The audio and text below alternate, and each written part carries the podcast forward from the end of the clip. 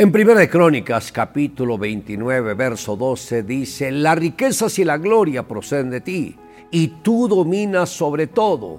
En tu mano está la fuerza y el poder, y en tu mano hacer grande y el dar poder a todos. Y hoy me gustaría tratar sobre el tema dependiendo de Dios.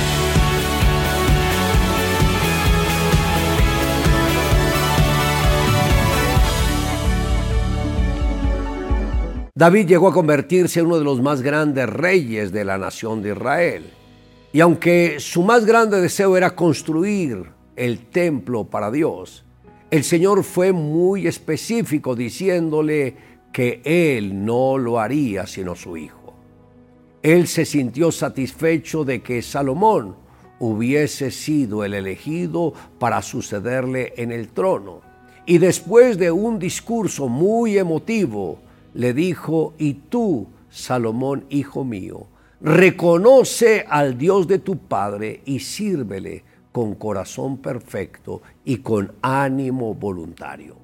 Porque Jehová escudriña los corazones de todos y entiende todo intento de los pensamientos. Si tú le buscares, lo hallarás. Mas si lo dejares, Él te desechará para siempre. Esto está en Primera de Crónicas, capítulo 28, verso 9. Hay algunas cosas que David recomendó a Salomón que me gustaría compartir con ustedes. Número uno, reconocer a Dios. Esto equivale darle a Dios siempre la gloria en todo y someter cada una de nuestras decisiones a su voluntad. Cuando el Señor enseñó a sus discípulos a orar, les dijo, vosotros pues oraréis así, Padre nuestro que estás en los cielos, santificado sea tu nombre, venga tu reino, hágase tu voluntad como en el cielo, así también en la tierra. Esto está en Mateo capítulo 6, versos 9 al 10. El creyente debe reconocer a Dios como la máxima autoridad de todo el universo. Además, Él es santo y en el cielo todos los ángeles le obedecen. En segundo lugar, sírvele con corazón perfecto y con ánimo voluntario. Salomón debía mantener una vida de integridad y una alta motivación para hacer la voluntad de Dios. También le dijo, si tú le buscares, lo hallarás mas si lo dejares, Él te desechará para siempre. Dios se agrada de aquellos que le buscan, pero se aparta de los que le dejan.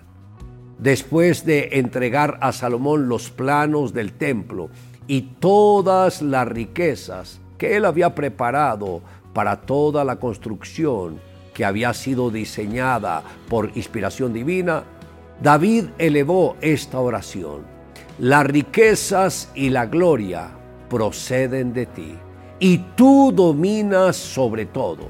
David entendió que no hay otro ser como nuestro Dios y que tanto las riquezas como la gloria y el dominio provienen única y exclusivamente de Él.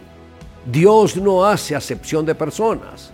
Así como bendijo a David y a Salomón, también lo hará con cada uno de nosotros.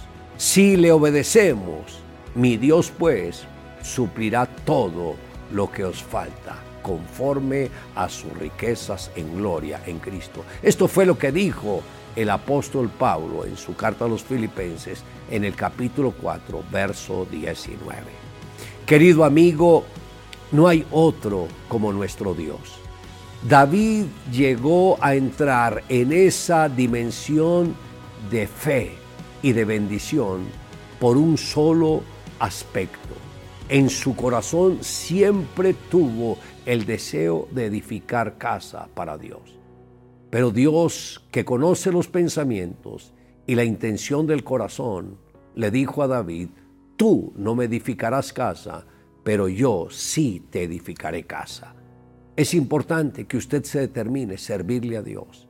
Y en la medida que lo haga con un corazón sincero, Dios bendecirá su vida, bendecirá sus finanzas bendecirá su familia y también los protegerá.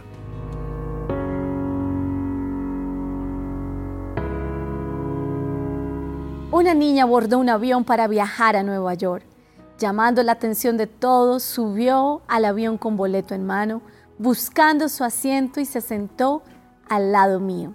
Se veía una niña muy educada, segura, inteligente. Me miró, sonrió, sacó un libro y comenzó a dibujar.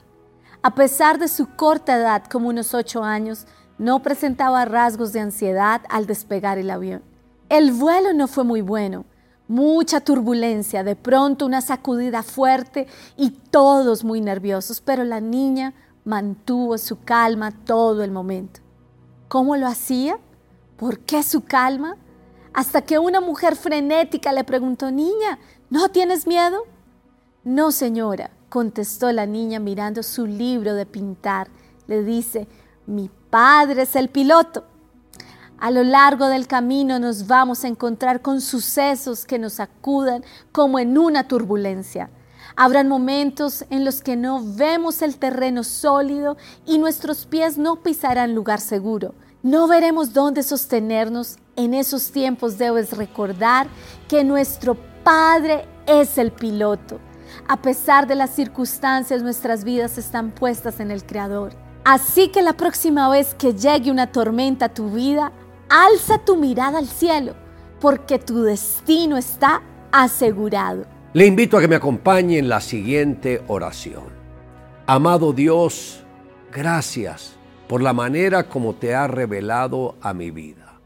Tomo la decisión de servirte con todo mi corazón y me esforzaré por engrandecer tu nombre y extender tu reino.